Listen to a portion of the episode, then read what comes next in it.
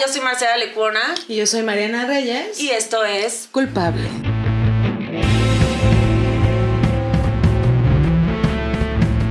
Tin, tin, tin, tin, tin, tin, tin, tin, Vean mi playera, dice Britney. no se ve por el micrófono. Ah, qué pendejo. Dice Britney. Esto, Free Britney. Hashtag Free Britney. Ok, es todo lo que quería decir. Adelante. Venga. Venga. Pandemia, Marcela. Pandemia. ¿Cómo vas? ¿Cuándo se va a acabar? Yo esta pensé que vida, te agosto. Güey, mi cumpleaños fue el 10 de agosto y decía, güey, para mi cumpleaños, fiestón, porque todos vamos a estar increíbles. Y no pensé como todos vamos a estar muertos. Ya me cansé, güey. Así cada vez de que quiero volver a decirlo, porque al principio decíamos, mira, yo creo que para agosto, septiembre, ya, septiembre ya, o sea, cuando empiece eh, las clases, ¿no? El ciclo escolar, esto ya va a estar, es, a- es agosto. Pero, güey, ¿no sientes que.? O sea, también creo que cuando empezó dije, todos vamos a salir de aquí con un gran aprendizaje. Y siento que estamos igual o peor. Soñadora. Es que viste soñadoras, amiga. Porque soñadoras con Irán Castillo, gran Yo, yo escuchaba mucho ese discurso, un montón, así de, esta sociedad va y yo, soñadores. Soñadores. A mí me, me jodieron en Twitter porque yo puse un tweet de. Me pusieron en los White ya sabes, en el Twitter de White porque puse. Porque Blanquita privilegiada. No, porque No, no es puse. Y yo no. Soy blanca, LGBT, trans, negra, afroamericana. Negra está mal dicho, cancelado. ¡Ay! Todo está mal. Y este. No, lo pusieron porque. Mm, Puse así de, güey, este, con esta pandemia voy a quedar chupando y comiendo carne, o sea, las cosas que no hago, pero algo así puse, pero ahora todo es consumismo y todo, o sea, voy, o sea, consumo más plástico que nunca en mi vida. Y es como, hay gente que se está muriendo de hambre. Y yo, ok, ok, no, se estaba diciendo que consumo mucho plástico. ¿no? O sea, pero entonces cuando me pusieron en White Chickens dije, me lo merezco. Sí, me lo merezco por ridícula, absurda, inventada. Qué ¿no? bueno que, que te diste cuenta. Sí, hasta le di like, así de, me lo gané, me lo gané. Pero, güey, lo que sí está muy cabrón es como, o sea, sí hubo un consumismo severo, güey. O sea, plástico con los guantes, plástico con la comida, plástico con los cubrebocas. O sea, es como, vamos a ensuciar más el planeta. Y sí pasó. Y sí pasó. Entonces, este, aparte a mí me tocó desde el privilegio que mi, mi güey vive en Playa del Carmen, entonces tiene que su jardincito, su alberquita, y yo era como de, estaba al principio muy, con mucha ansiedad, pero por la demás gente, pero todo en la alberca así de, ¿cómo le va a hacer la gente que no tiene que comer? En la alberca, ¿no? O sea, una Poniéndose absurda. naranja. Poniéndome naranja, una absurda.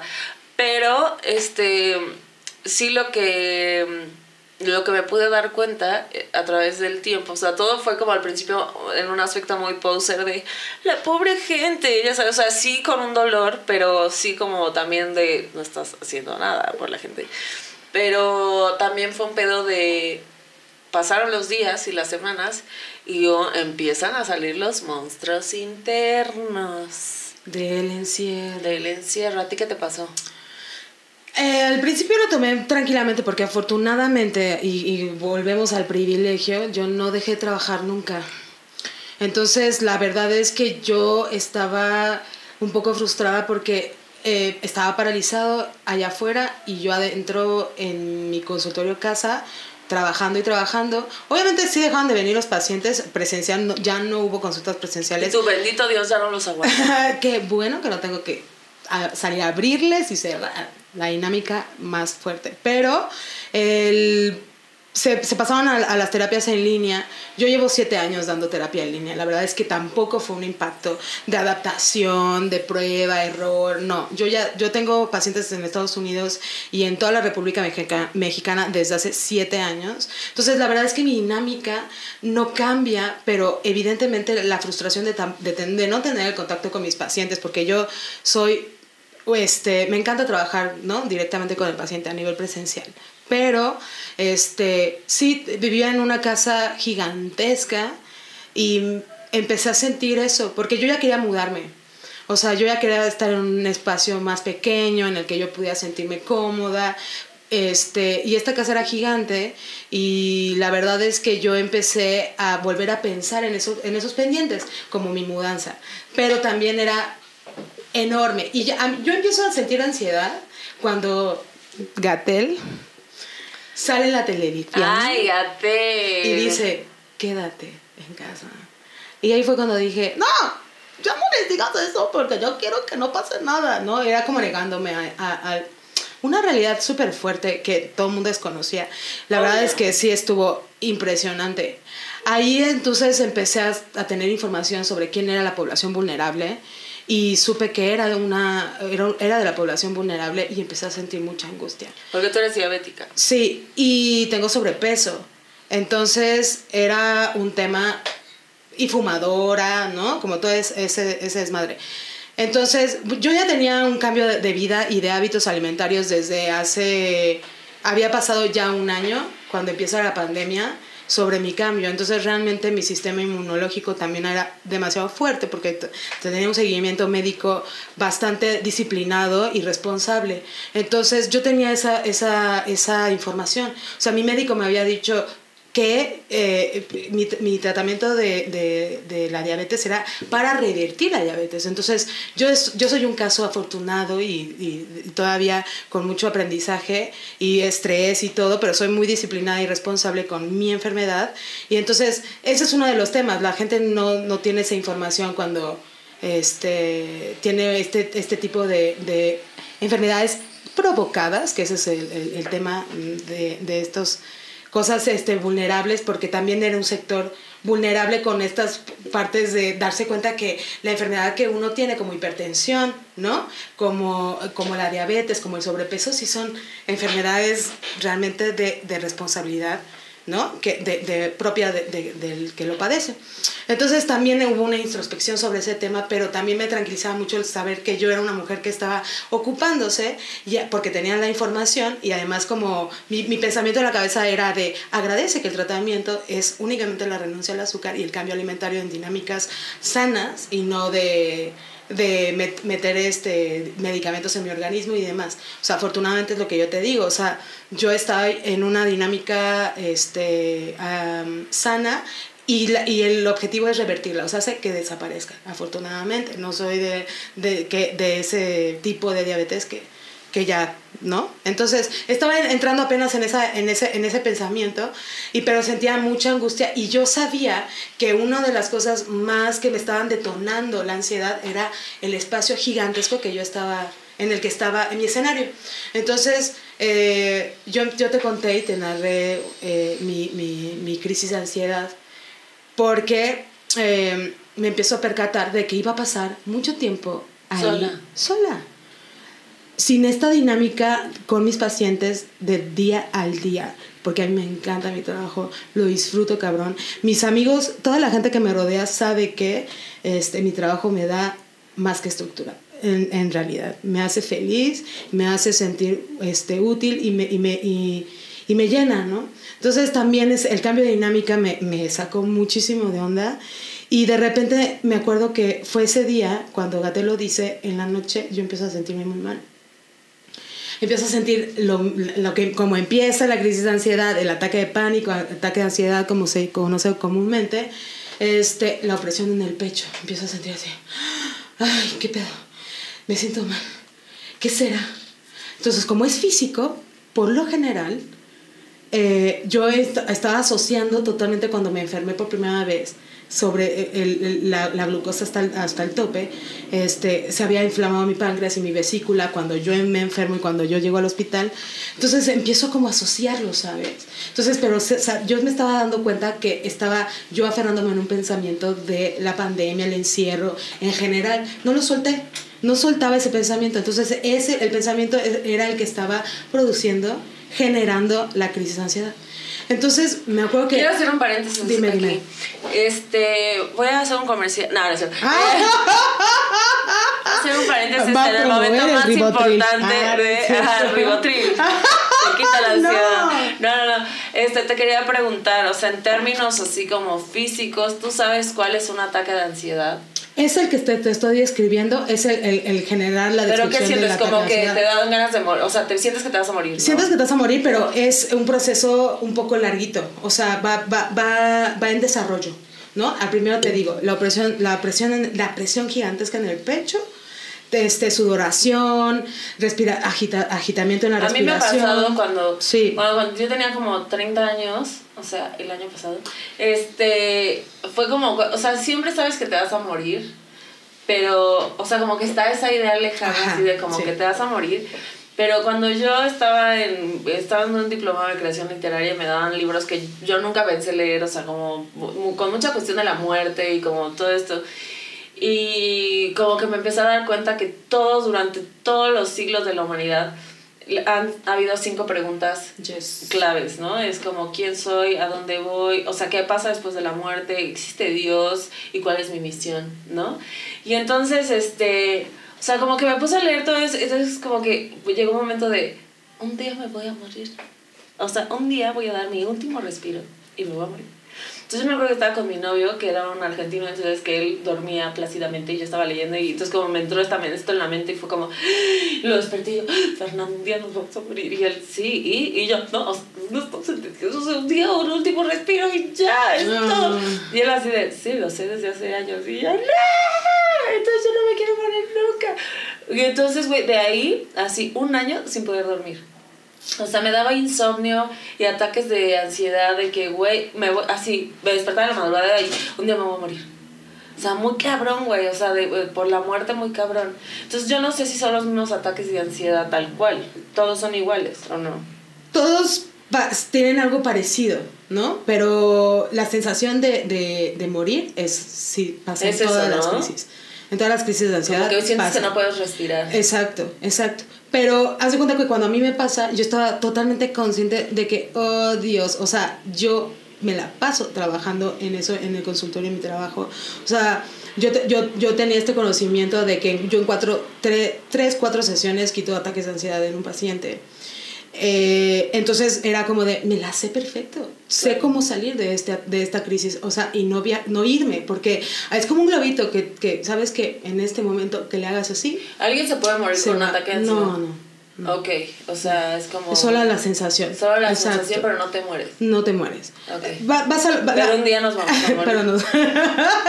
Yo no. Ah, la negación. O sea, te vas a morir de un paro cardíaco, de, Sí. de ansiedad. Pero un paro cardíaco no, de un ataque. no, y no, yo... no, no, no.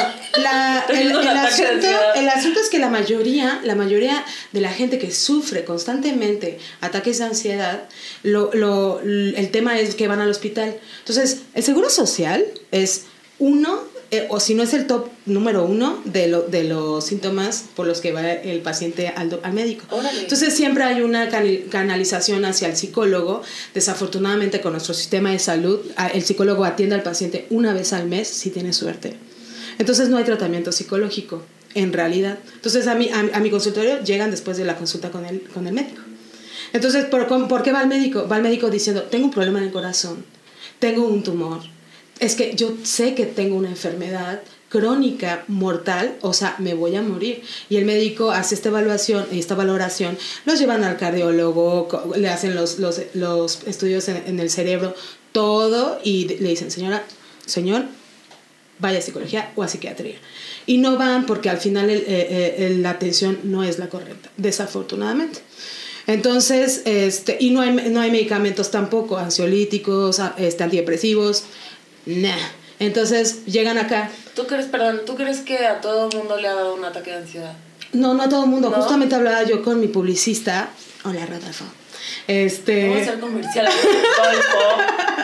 No nos importa quién sea. ¿Está guapo? Déjalo en paz. ¿Está guapo, No no? sé, no voy a hablar de eso. A Ah, ver, no está podemos, no guapo. podemos estar, no No podemos estar. a no, por es favor. interesante. Yo no voy a validar a Es Rodolfo interesante. por su físico. Rodolfo es es muy interesante. inteligente. Ah, nos Sí, me gusta cae muy bien. Rodolfo. Me cae bien. Nos gusta, le queremos dar besos a Marcela es muy grosera con los hombres. Es muy inteligente. Ay, no, no, no. A ver, Ya se pone roja. a ver, porque me choca que me impongas cosas que no siento. A ver, ¿en qué estaba? Ya ni me acuerdo, güey. Fíjate, mira Que si a todos les gusta. Rodolfo. Ah, no, no, no, no. Eh, él me decía que, que, y me trataba de describir su- sus crisis y me preguntaba si eran y yo, no, pero lo, lo manejaste bien y entonces Pero no llega a una a crisis. besar. Ya, ni siquiera existe eso. A ver, tus chistes malísimos además, cosificando a los hombres. No, te, te gusta porque es interesante e inteligente. Me cae muy bien, me cae muy bien. Me, me- me está ayudando increíble en mis proyectos. Pero en cuanto a él, él también se preguntaba y no, o sea, no ha tenido crisis de ansiedad y, y tiene una edad adulta. ¿Qué edad este, no recuerdo, 33, cua- 34. Acaba de ser su cumpleaños, feliz cumpleaños. Ay, Sí, feliz cierto. cumpleaños. Ay, esta zorra. Ah, no, la es cancelada. No, cancelado, no puedes decir zorra en No, este programa.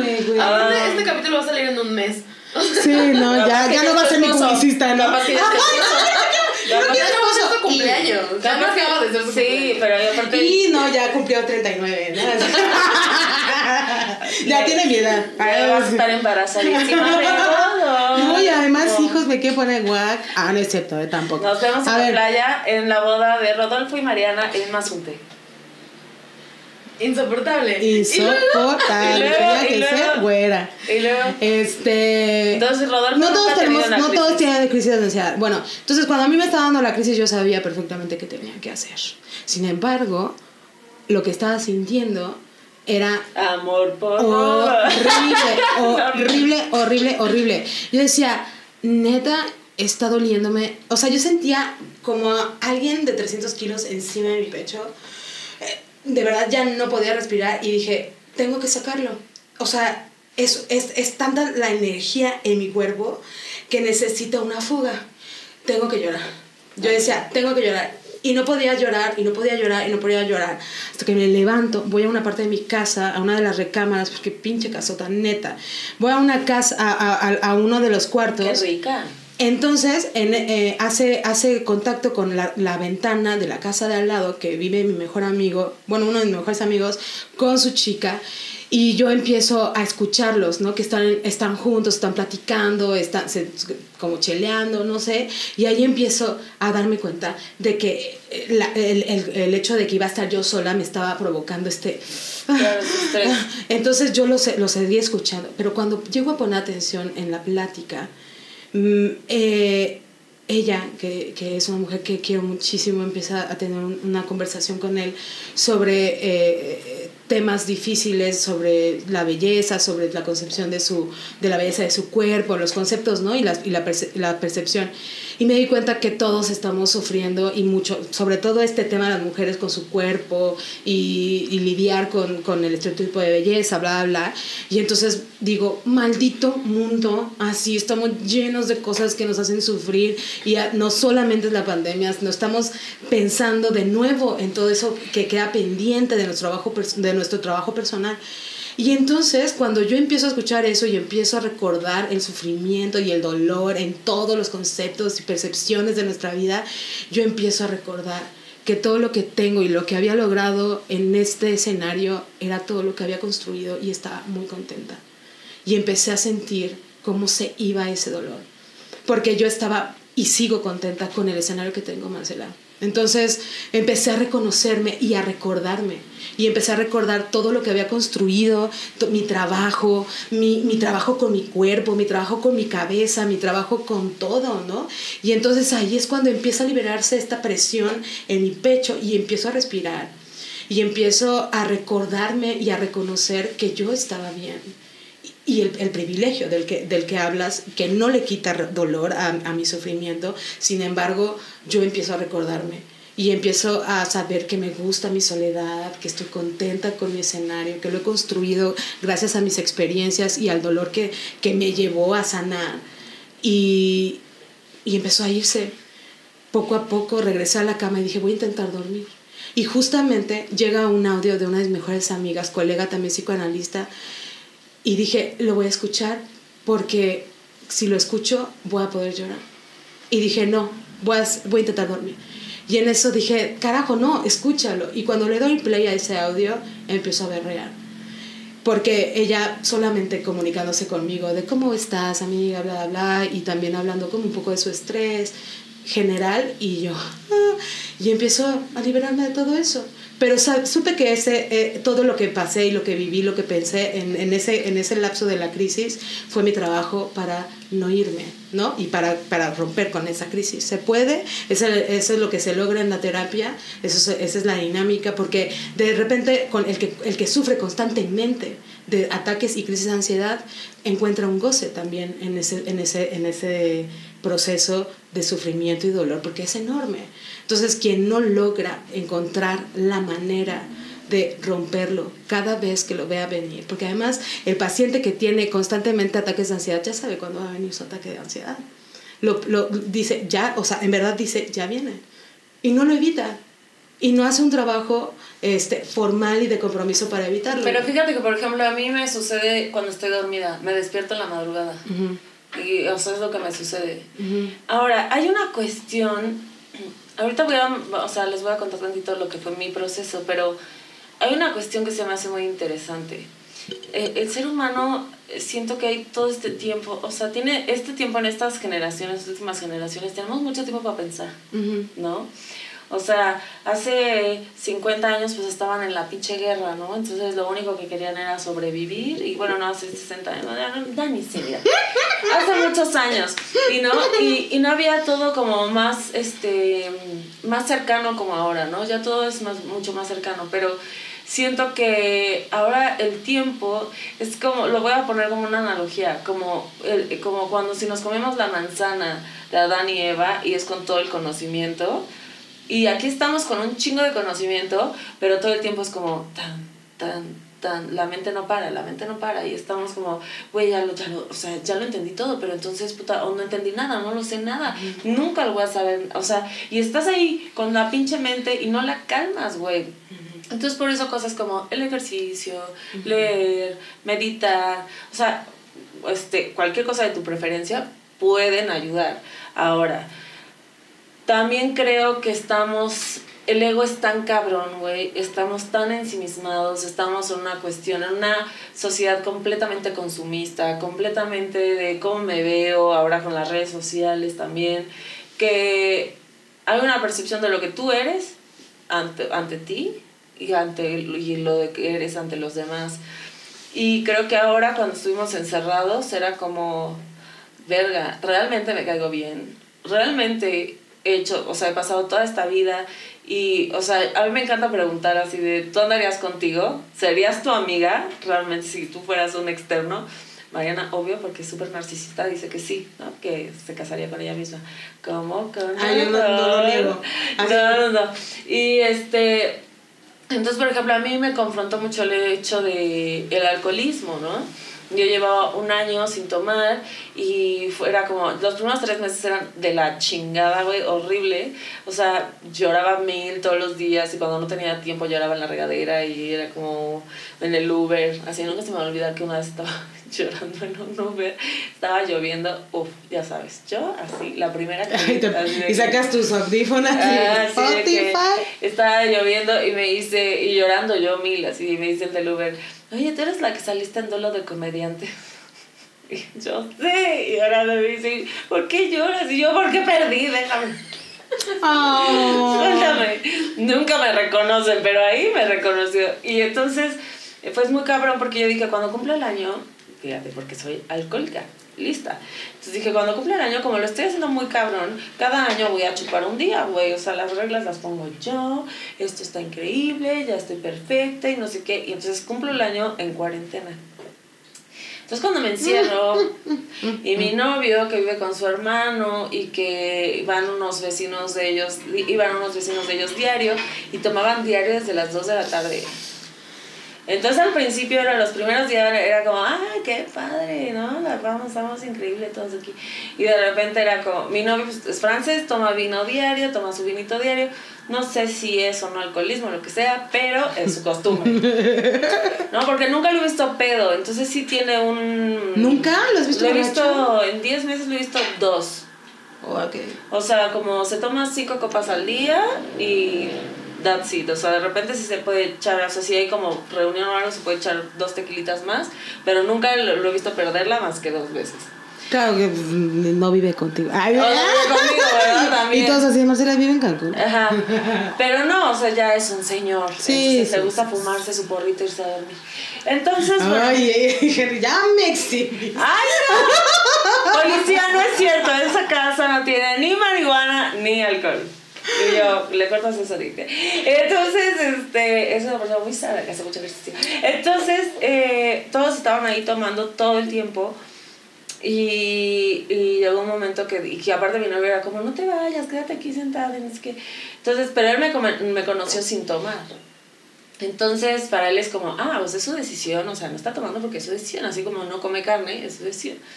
Y yo es como, no, güey, o sea, el tema es que me encanta la copita, ¿no? Y entonces, me acuerdo que un día quería que fuéramos a, a un, como el jardín de sus vecinos, que iban a ir un par de vecinos, empezaba la cuarentena.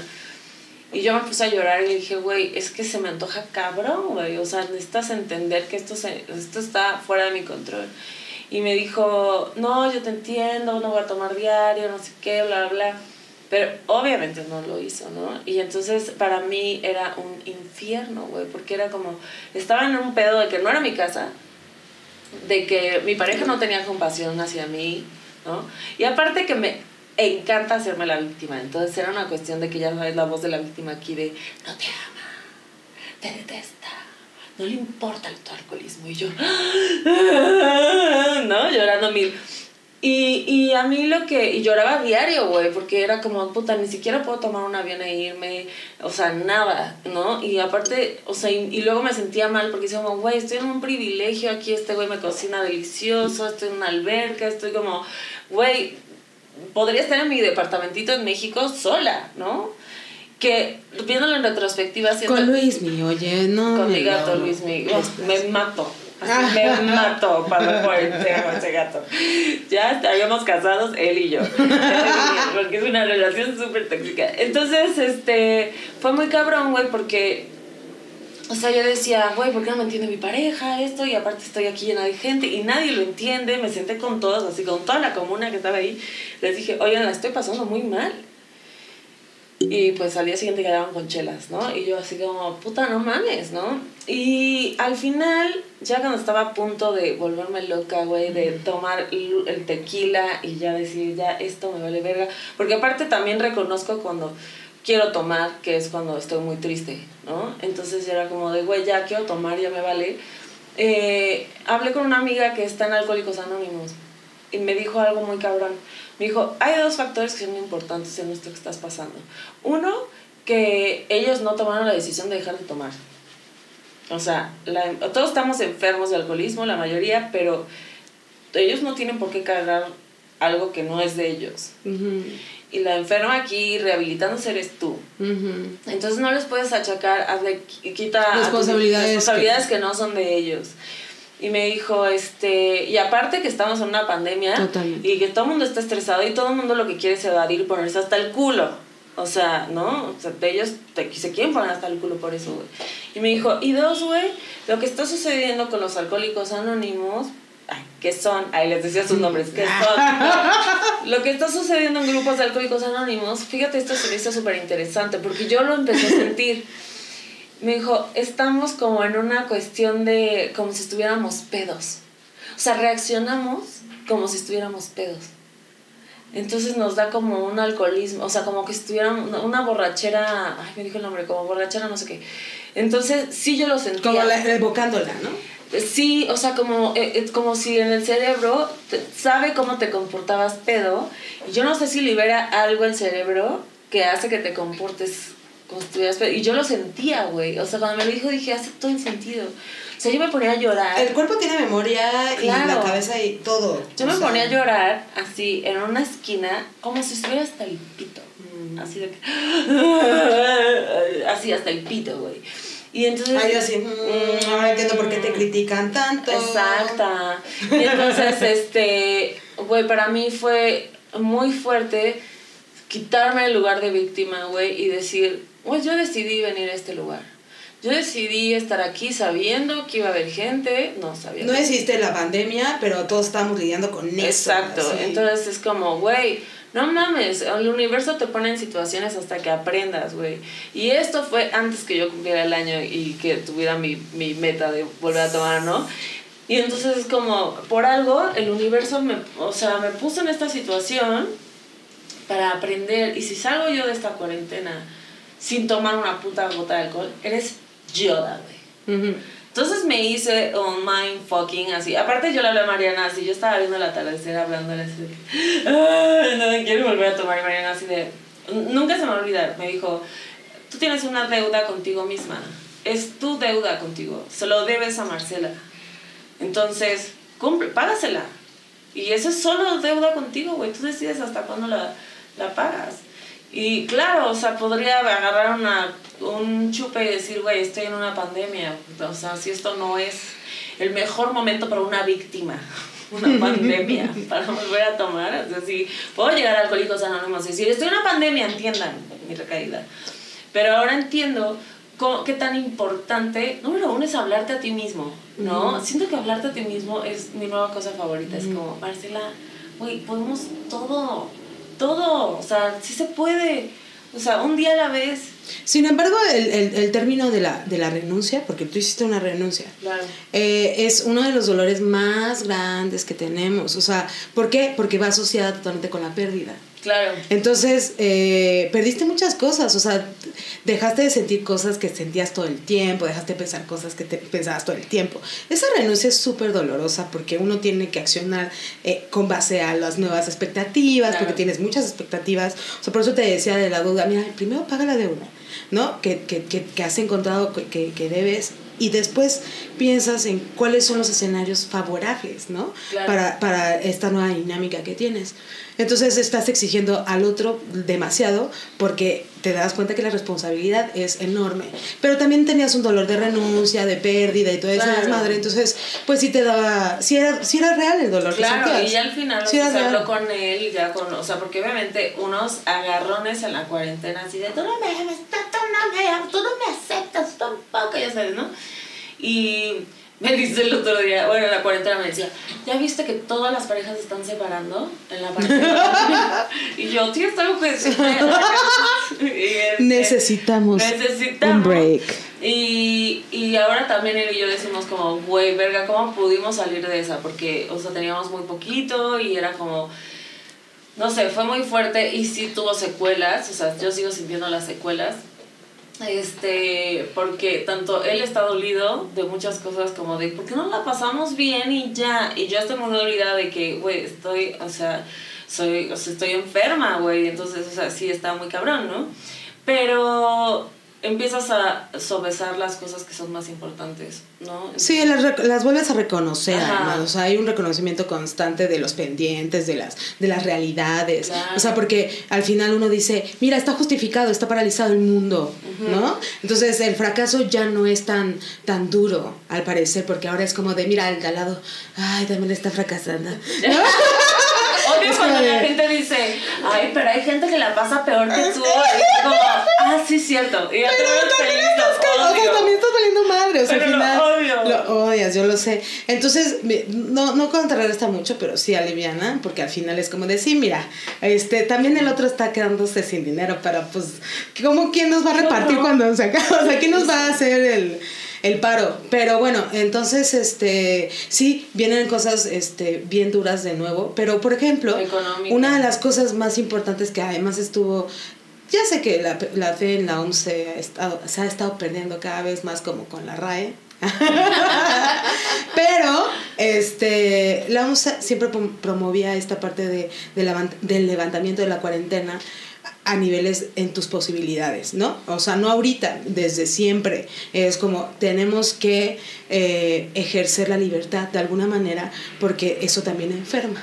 Y había siempre esta divulgación de esta información sobre el encierro mental, emocional y físico te va a enfermar más que lo que provo- provocaría el mismo Yo también virus. lo pienso. Sí, totalmente. Entonces, por ejemplo, en mi caso, cuando pasa esto de, de, de, de mi casa, que, que me ubico en un escenario súper grande, yo hago mi, mi, mi mudanza COVID.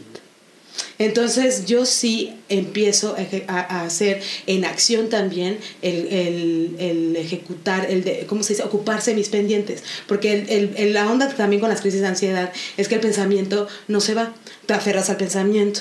No es como que es, es provocada en su mayoría, y me atrevo a decir en la mayoría, por un pensamiento. Entonces es lo mismo. Entonces si te lo vas a quedar, porque no está mal que te lo quedes, es que hagas algo con él, o sea, que haya una intención, un motivo del quedarte con ese pensamiento. Entonces, lo que hiciste tú, te empezaste a tener una concepción sobre la muerte, empezaste a investigar y lo que pasó es que nada más estabas llena de información, llenándote de información, llenándote de información y no haciendo nada con esa información más que llevarla a tu, sueño. Entonces, y no es de que tenías sueños, sino que lo interrumpías, lo interrumpías. O sea, no tenías un descanso como si te culparas por tener ese pensamiento. Yo no quería reencarnar, para empezar.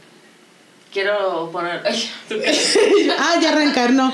Ah, ah, esta pendeja ya reencarnó. O sea, reencarné en esta vida. En esta vida reencarné. Ya ves. Yo tuve diferentes vidas y en esta reencarné, pero yo no quería reencarnar. Estoy, estoy clarísima. Hay fotos mías de bebé que estás. Aquí necesito close up, Nicte, porque es El del sticker. El del sticker, hay un sticker mío que te lo voy a mandar para que lo pongas. Lo así. Es como, puta vergas, yo no quería reencarnar otra pinche vez. Y yo siento que eso me pasa, es como, ya, o sea, yo quiero aprender todo lo que se puede en esta vida para ya no regresar. Pero no, no, no, porque no hay utilidad en tu, en tu información más que confundirte cada vez más. Yo siento que esa es una de tus, de tus áreas de oportunidad para no, para no de ofender. Este, Marcela está bien con todas estas historias que has investigado, pero ¿qué? Pues nada más te estoy contando. No, estoy pasando la información como Jesús. Entonces, se pero, comparar con Jesucristo. Cuando llega la séptima dimensión van a decir, adelante, eres uno de los Adelante. maestros. Ya no tienes que reencarnar. Y yo, gracias, Jesús. Oh, ¿Qué onda? Entonces, este, Una de, lo que decías tú que, que mencionaste la meditación hace rato, yo me acuerdo que, que fui a un retiro eh, budista justamente para aprender a, a meditar y yo lo aconsejo un montón para los pacientes que tienen crisis de ansiedad constantes. Este, bueno, también pe- es una, es una disciplina, ¿sí? Está es una cabrón, disciplina sí, bastante cabrón. sana, güey, porque cuando me- a mí me enseñaron a meditar, eh, yo descubrí esta parte del concepto de la mente en blanco, que es muy popular en el budismo, y, y ahí aprendí que la mente en blanco no es no tener pensamientos, porque uno se imagina no pensar en nada. Y luego Yo me estás pensando, acuerdo- tengo que pensar en blanco y estás pensando. No, pendejo. No, pues es pensar en nada. ¿Cómo logra el ser iluminado no pensar en nada? Y es, no, el pensamiento en blanco es no aferrarse a ni uno solo, ni a un positivo ni a un negativo. Bye, bye. Liberarte Entonces, del ego, liberarte del ego. Tan, Exacto. tan, tan. Y es- el, el- el concepto del ego es muy, eh, también es muy confuso, por eso no lo, no lo trato de utilizar. Pero, Yo sí lo sé, porque voy a estar en la séptima dimensión con mi maestro Jesús. ah, sí. Sí. Bueno, Ahí te vemos. Ah, va. A ti te faltan cinco reencarnaciones. va, va, va, va, va.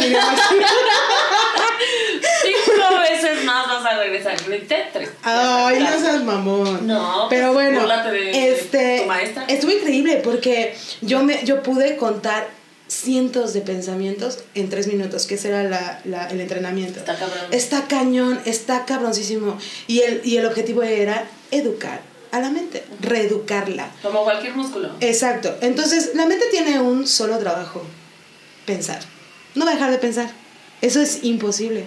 Pero tú eres dueño de esa mente. Entonces, puedes control, controlar, puedes educar a tu mente y tu, educar a tu mente es no te aferres a ese pensamiento, al menos que vayas a hacer algo o tengas una intención con él. Entonces, eh, se aprende a dejar ir, ¿no? Yo me- y, y la dinámica que, que para quien no sabe meditar y que quiere eh, intentarlo, era justamente imaginarme y visualizar el pensamiento, no solamente lo que la escritura, porque yo era como de, de- de leer como letras, sino visualizarlo como una burbuja de jabón. O sea, como una bombita. Y, y con toda la posibilidad, o sea, toda la habilidad y capacidad de explotarlo. Así como viene, lo, lo, lo dejo ir. Y se va. Y yo empecé a contarlos, pero así, pum, pum, los empecé a contar ponchándolos. ponchándolos. Entonces no me aferré a ningún pensamiento y esa fue la dinámica que yo aprendí. Por, por ejemplo, regresando al tema de que todos y todos sufren crisis de ansiedad, esta de la pandemia fue mi primera crisis de ansiedad en mis 36 años. Pero ¿sabes a quién nunca le ha dado una crisis? A Roto. ¡Ah,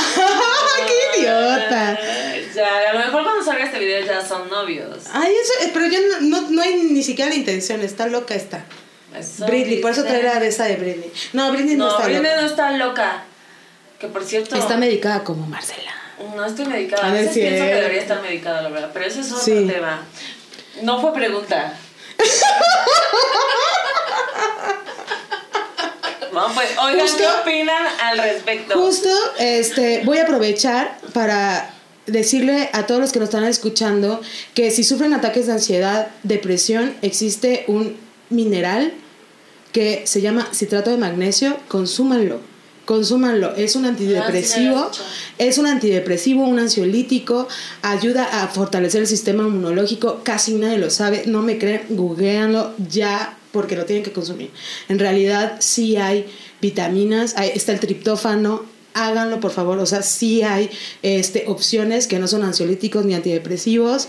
No critico los antidepresivos y ansiolíticos, ayudan a contener muchísimo junto con eh, pegado en la terapia de contención psicológica a fuerza, ¿no? Pero bueno, lo aprovecho porque es maravilloso y lo tienen que tomar, o sea, definitivamente. Pero bueno, volviendo a este tema de, de la pandemia, fueron varios casos. Las relaciones sí, yo noté un montón. O sea, pacientes siempre hablaban de sus relaciones. De que Y fa- familiares también, o sea, porque nosotros pensamos como mujeres independientes y demás, pero ¿qué onda con las familias? O Hay sea, los papás que tienen la presión de mantener a sus hijos, las madres, o sea, yo creo que no sabemos ni siquiera el pinche 80% de las cosas que pasó la gente en este pedo. Y lo que sí pude observar es cuánto juicio empezamos a tener unos contra los otros. Exacto. Este pedo de ¿por qué sale? ¿Por qué hace? ¿Por qué esto? ¿Por qué lo otro? ¿Qué? ¿A ti qué chingados? O sea, el otro día lo platicaba con mi hermano y mi mamá porque estaba histérico mi hermano porque alguien en el Oxxo no traía cubrebocas o no sé qué. Y entonces yo le dije, güey, o sea, sí, está mal que no piensen los demás, sí, pero, o sea, ¿por qué no te pones así cuando alguien asalta o cuando alguien viola o cuando alguien mata?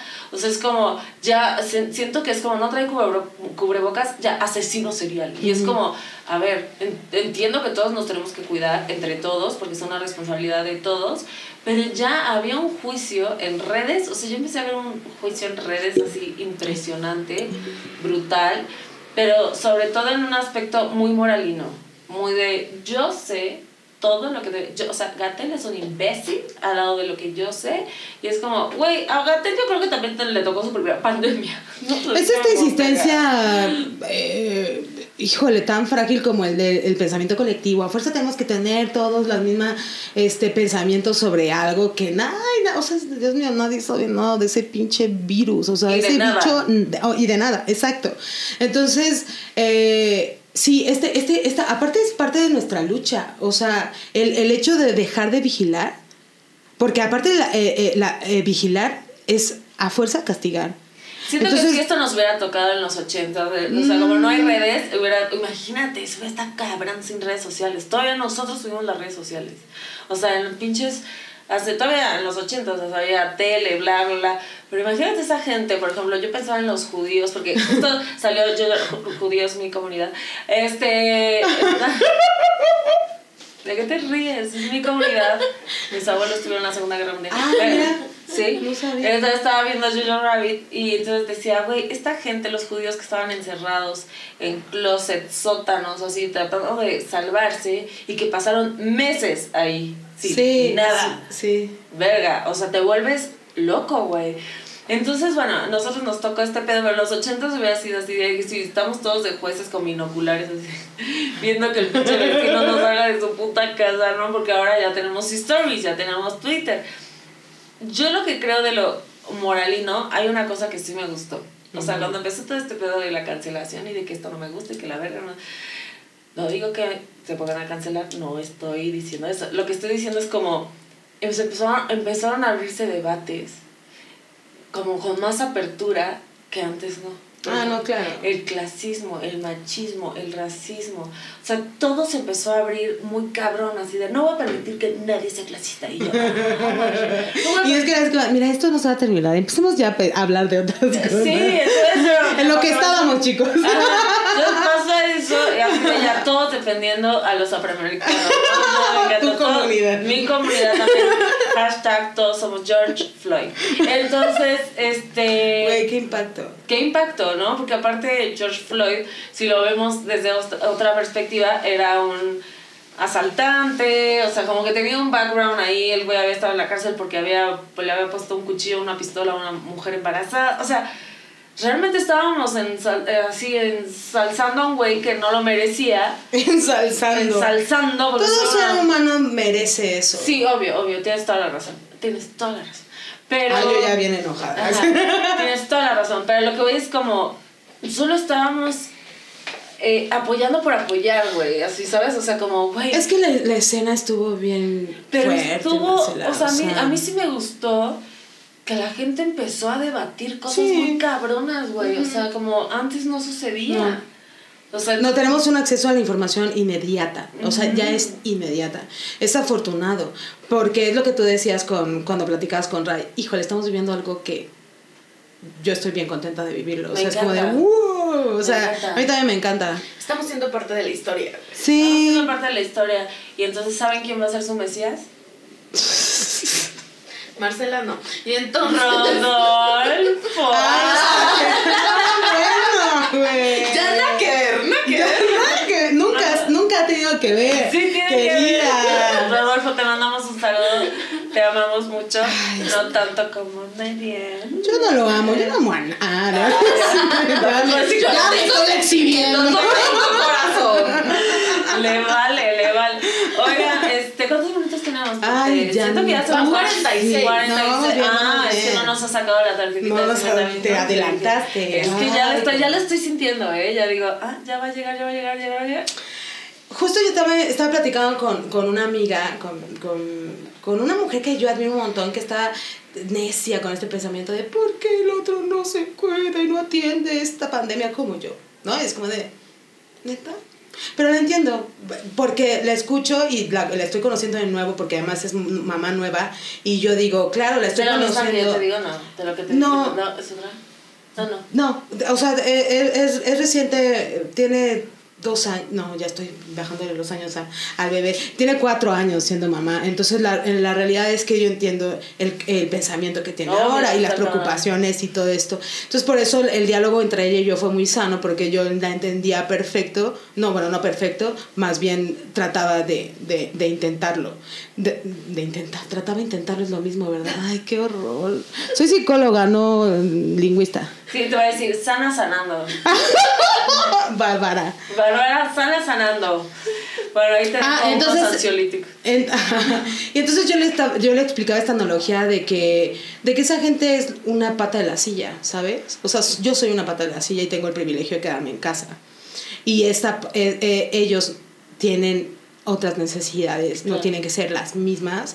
Y gracias a que ellos salen a trabajar y salen y no creen en el bicho, o hay quienes creen, pero se, pero se de otra manera, se- no hay otra manera de chingarle más que saliendo, es justamente la otra pata de la silla que permite que estemos a flote. De, de culero. ¿no? O sea, no estoy diciendo que, que todo bien, que gracias, o sea, toda esta situación todos la hemos librado. No, es horrible lo que está pasando para mucha gente. A mí, me, a mí me llega a incomodar que yo no pueda hablar de mi tranquilidad a veces, ¿sabes? Porque es como de, Bueno, no te voy a decir. El otro día una amiga me dijo, no voy a decir su nombre. O sí. Entonces, este... ay, amo, ¿eh? ay, Me, cae súper bien. Es lo máximo. Si no la siguen, sigan. Es una gran comediante. La amo. la el ¿eh? primer día que la conocí, que me la presentó Marcela, me dice, ¿qué onda? ¿Te quedas pijamada? Y yo, ay, la amo. No tiene amigas. Bueno, entonces... este, Ay, creo que tiene amigas, pero muy malas. No. Claro, Campos Muy malas amistades. Entonces me dice, güey, voy a decir algo que va a sonar horrible, pero me dijo, güey, yo amo la, o sea, la cuarentena, güey. Amo estar adentro de mi casa. Sí, ya se me están acabando los ahorros. O sea, llega un momento que, o sea, como ya pensé pedirle a mis papás y todo, pero me dijo, güey, amo estar encerrada en mi casa. Me dijo, pero me da mucha culpa porque siento que, o sea, obviamente todo el mundo la está pasando muy mal. Y yo es como, güey, No todo el mundo. no pero- todo el mundo, pero también siento que, o sea, si tú lo- logras pasarlo un poco mejor, o sea, si tú logras encontrarle lo positivo a esto culero que nos está tocando, güey, qué envidia y qué chido. Pues sí, o sea, por lo menos disfrútalo, porque Claro. hay quienes piensan en eso, o sea, si yo pudiera disfrutarlo, lo disfrutaría, ¿no? Entonces, me- y, y además sí hay dolor, tampoco es como que yo estoy plena, o sea, claro que hay dolor, porque no puedes evitar pensar en el otro, o sea, es lo que te digo. Y, y, y alguien eh, en- directamente relacionado contigo no le está pasando bien, no es como... Ahora, yo creo que esto es como un consejo que nadie me pidió, pero lo voy a dar.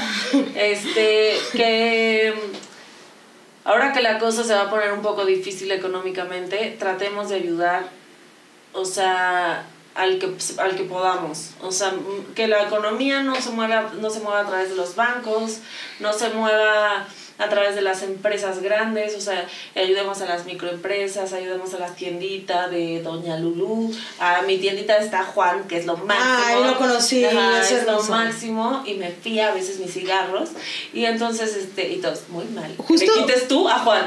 Justo, justo hablando de eso, a mí, a mí sí recibí un montón de mensajes de ¿qué onda con tu, co- co- con tu mudanza COVID? ¿no? Y yo, no sabes, no sabes lo que económicamente ayudó a, tanta gente. O sea, a- Claro, a, los de de la mudanza, a, a, a, a- a Mari que amo, que me ayuda muchísimo con, con la limpieza de mi casa y en la de mis papás. O sea, todo eso... Una, una amiga tiene, trabaja en una banquetera, no tienen o sea, cero trabajo, me rentó las cajas para la mudanza de estas de plástico geniales, eh, el de la renta, ¿no? el, el, el depósito, Sí, todo pero eso. por o sea, ejemplo, digamos, está Vicky, la que me ayuda en mi casa, que lleva desde marzo que no va, pero eh, la ayudo porque pienso, es un gasto que yo hacía de todas formas y, y no es así de que, ay, me paro el cuello para decir, o sea, ayudo a Vicky, pero siento que esas pequeñas acciones, o sea, ese dinero a lo mejor me lo gasto en otras pendejadas y si podemos ayudar al otro y si te piden un préstamo y tú tienes la lana, que se mueva la economía a corta, a, a corta escala, pues, o sea, a microescala en un aspecto de a, a la gente que conoces, porque también no les voy a decir así, apoyen a la fundación, a hue-". no, a la gente que tú conoces para que se mueva el dinero. y sobre no todo, y, tanto y es lo que te decía, o sea, sobre todo esa mudanza me ayudó a mí. Claro. Cañón, o sea, emocionalmente, mentalmente y laboralmente, en todos los aspectos, no tienes idea. En o lo sea, que puedan. Es más, no tiene que ser así de ni dinero. Es como, güey, tengo estos cinco arroces, le voy a dar a mi vecino que yo sé que la está pasando mal. O sea, de, de la manera que sea, güey. Hasta decir así, güey, te puedo hacer una videollamada porque sé que estás valiendo un chingo de verga. Entonces, este, pues bueno, el consejo que nadie me pidió. ¿Tú, tú cómo, la, cómo, cómo cambia tu trabajo, Marcela, eh, con la pandemia? ¿Se vuelve nulo? Eh, va, va- ¿Fue disminuyendo poco a poco? ¿O qué Pues es que yo empecé una serie que se llama Lorenza, Ah, que se estrena cierto. este martes. Ah, bueno, no este martes porque seguramente ya habrá pasado Ah, un año sí, cuando sí. salga esto, pasó. pero hasta los martes a las 11 de la noche por el 2. Entonces yo empecé a grabar la segunda temporada y yo sabía que cuando grabo la serie no puedo programar shows. Mm. Porque el año pasado fue súper caótico, antepasado, cuando lo grabé la primera vez. Entonces eh, yo dije, empiezo a grabar, no, programo shows durante dos meses, que iba a ser... Entonces eh, ya había grabado Doña Lucha y este empiezo a grabar Lorenza luego, luego, entonces yo no tenía shows de por sí ya. Y entonces este, pues yo dije, no, ya no más shows, pero cuando termine de grabar me voy a una gira. Y el mundo, no. Y Jesús, mi compadre, dijo, no, amiga. Ay, mi compadre. eh, mi compadre. Entonces, este, pues ya empecé a grabar, grabamos hasta la primer, el primer mes. Pasaron dos meses y medio y luego ya volvimos a grabar la segunda parte.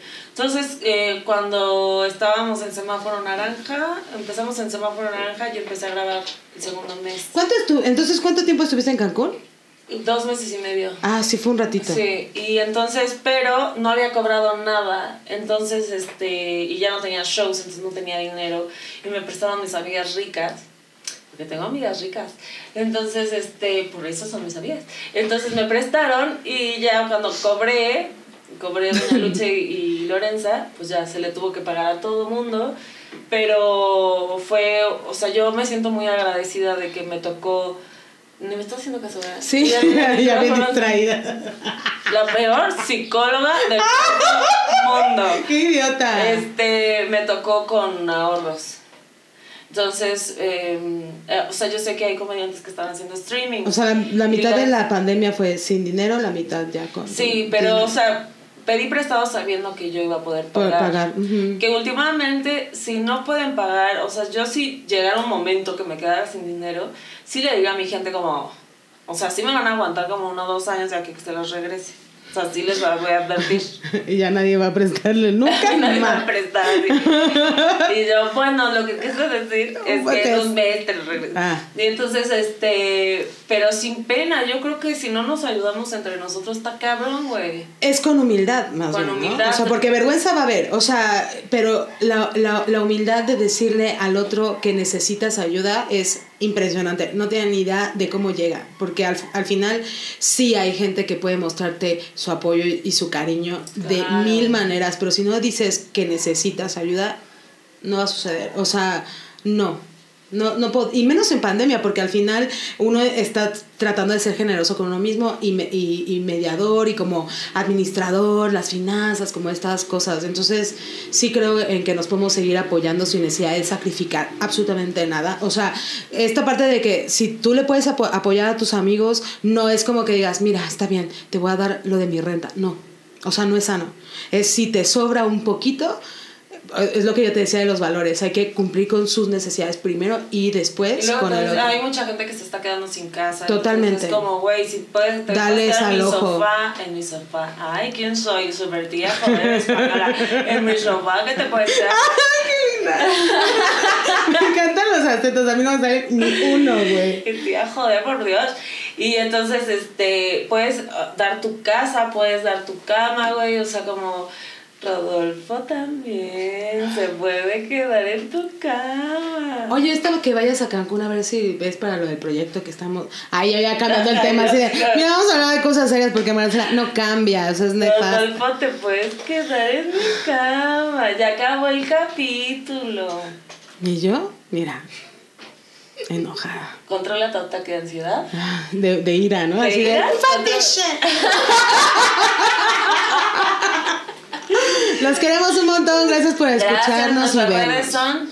Mariana Reyes, psicóloga en Facebook y en Instagram. O sea, no puedo poner algo. Bueno. Eh, Marce Lecuona y Nicte. Nicte es Maya. Síganos en arroba culpables podcast. Sí, en efecto. Ahí van a ver todas nuestras redes también. Muchísimas gracias. Gracias, Nicte. Besos. Rodolfo, te mando saludos.